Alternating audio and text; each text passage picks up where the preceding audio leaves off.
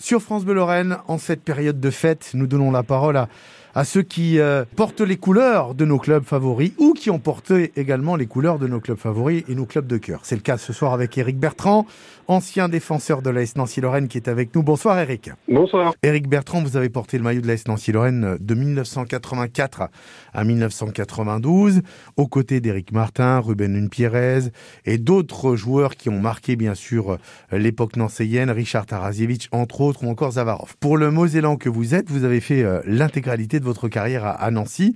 Comment êtes-vous arrivé à, à l'AS Nancy-Lorraine Racontez-nous votre parcours. C'est des circonstances en fait qui ont fait que euh, je suis arrivé à Nancy. Je jouais à l'SPTTMS. À l'époque, on, était en niveau D4. Et puis, euh, j'ai eu la chance euh, de marquer pas mal de buts cette année-là. Et ce qui était sympa, c'est qu'en fait, Monsieur Aldo Platini avait sa fille qui habitait près du stade à Marly. Et donc le dimanche, quand il rendait visite à sa fille, il venait, il venait nous voir jouer. Et puis il est venu quelques fois me voir. Et puis il a, il a sans doute pensé que bah, j'avais peut-être un avenir dans le football professionnel. Donc il est venu me rencontrer. Et puis ça s'est fait naturellement. Alors j'ai signé la première année euh, stagiaire. Et puis, euh, mais je me suis tout, de suite entraîné avec le groupe professionnel sous la houlette d'Arsène Wenger. Et puis je suis apparu dans l'équipe première en 1986 et j'ai été euh, titulaire jusqu'à mon départ en 92. Vous auriez pu aller chez le voisin aussi ou pas? À Metz Quand ils ont su que Nancy était venu me contacter, ils sont venus, ils sont venus me contacter également. Mmh. Mais j'avais donné ma parole à Aldo, donc euh, à partir de ce moment-là, euh, voilà ma priorité était euh, Nancy. Au départ, vous aviez quel âge quand vous êtes arrivé à Nancy, Eric? 19 ans. 19 ans, vous venez d'un club amateur. La route n'est pas tracée pour être pro, non? Quand on a 19 ans, on dit que bah, le train est peut-être déjà passé, quoi. Et puis, euh, et puis non, en fait, je pense qu'il faut toujours garder espoir. Et puis voilà, parce que c'est vrai qu'être recruté à 19 ans, c'est assez. Et puis, euh, bon, j'ai eu la chance d'avoir aussi un président de la STTT euh, qui était aussi mon employeur puisque c'était l'année post-bac et j'étais déjà rentré à France Télécom qui m'a qui m'avait dit que bah, si je ne parvenais pas à percer dans le milieu, il me, il me reprendrait aussi bien au club que à mon emploi à France Télécom. C'est une histoire qu'il faut aussi raconter à ceux aujourd'hui qui ne croient plus euh, à une carrière pro lorsqu'ils ont bah, 19 ans voire plus.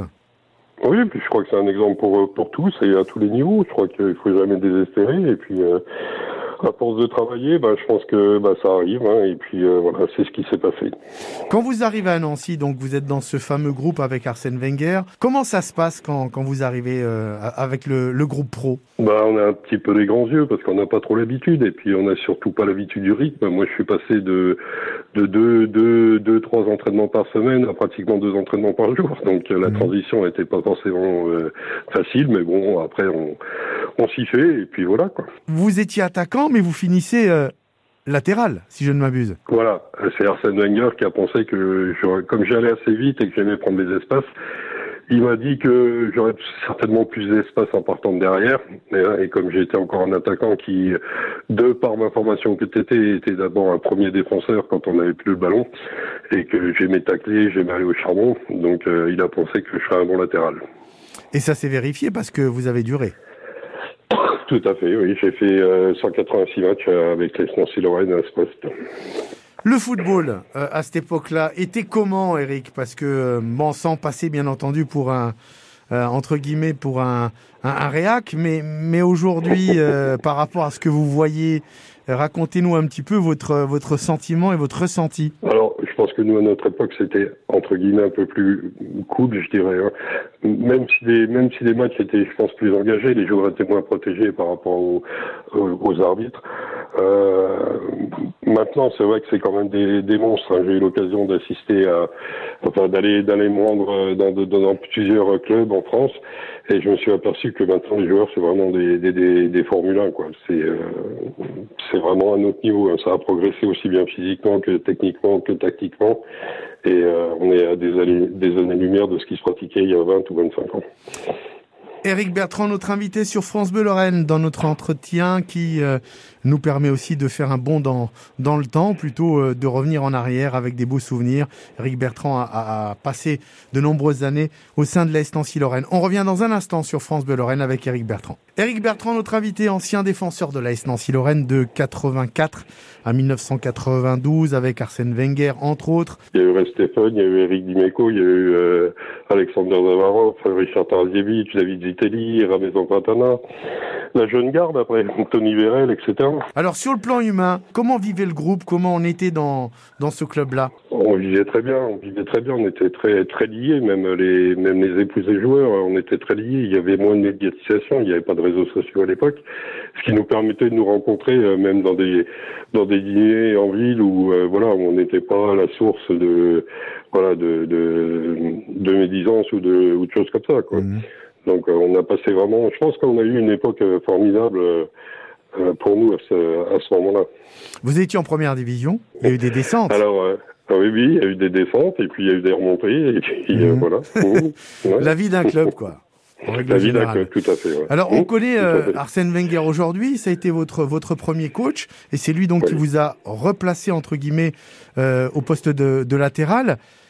Comment il... il... a fait la même chose avec euh, Eric Dimeco Exactement, vous avez raison. Nancy et, euh... Exactement, vous avez raison. Ouais. Et ensuite, Dimeco mmh. est resté aussi à ce poste-là comme vous. Voilà. Euh, Eric Bertrand, quel souvenir vous gardez de d'Arsène Wenger? Comment était-il en tant que coach? Extraordinaire. C'était une personne qui arrivait au stade euh, à 7 heures du matin et qui repartait du stade à 23 heures.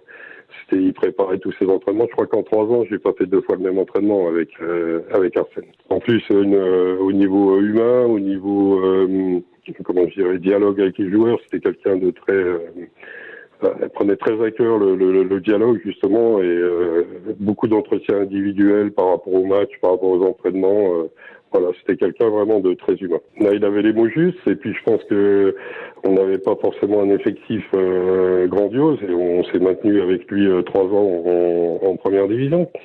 Et je crois qu'il a fait quand même des choses assez remarquables à ce niveau-là. Éric Bertrand, notre invité ce soir dans 100% Sport, ancien défenseur de l'AS Nancy-Lorraine, de 1984 à 1992. Vous avez fait quoi ensuite, Éric Bertrand, lorsque vous avez quitté le, le football? Ah, J'ai raccroché en 95 suite à la rupture d'un tendon d'Achille. Mmh. voilà, donc euh, on a 31 ans, ça c'est difficile de revenir, donc euh, voilà, donc j'ai raccroché. Alors j'ai repris mes études. Après, j'ai passé un bac et un BTS, et puis je suis rentré dans Voilà. Vous avez repris des études après le foot? Oui, oui, oui, pendant trois ans. Mmh. Parce que financièrement, à l'époque, c'était pas les mêmes salaires. Ah non, pas du tout. Non, non, non. On a, nous, on était la plupart des joueurs à cette époque-là étaient obligés de, bah, de préparer la reconversion mmh. hein, parce que c'était pas forcément. Euh, voilà. Votre premier salaire quand vous, vous arrivez à la SNL s'élevait à combien? Oh, À l'époque, ça devait être euh, dans les. Alors, je... En francs, hein. En francs. Et vous, et vous convertissez ouais. en euros, hein Ça va être 4 5 000 francs, 1000 euros. 1000 euros.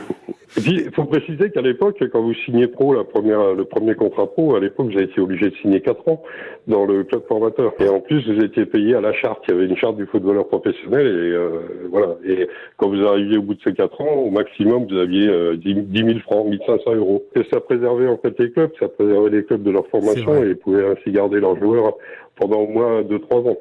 Et, et, en prime de match ah, Ça dépendait, c'était en fonction du, du classement. Et souvent par rapport si vous étiez entre la première et la cinquième place, la cinquième, la dixième, le dixième, la quinzième, mmh. et puis voilà. Mmh. À l'époque, on jouait pas pour l'argent. Hein. Euh, un petit peu quand même. Fallait vivre.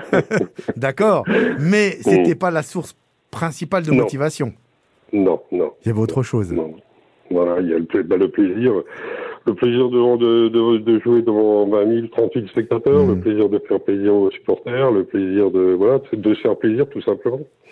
Eric Bertrand, vous parlez des supporters justement, donc et je sais que vous suivez l'actualité de la S Nancy Lorraine via France Bleu, via les réseaux sociaux. Vous, vous avez une pensée pour les supporters nancéens qui vivent des moments difficiles depuis maintenant euh, 5-6 saisons? Oui, bien sûr. D'ailleurs, je, je, je, suis en relation avec certains groupes. Et d'ailleurs, on va essayer de monter, euh, on est en train d'essayer de monter une association justement avec des anciens joueurs, des gens qui sont euh, qui sont amoureux du club et qui ont envie que le club euh, redresse sa tête. Et puis voilà. Où en est ce projet déjà? Alors, pour l'instant, il est au il est au stade de, on est en train de mettre en place, de prendre tous les contacts. Il y a bientôt une réunion qui va être qui va être mise en place.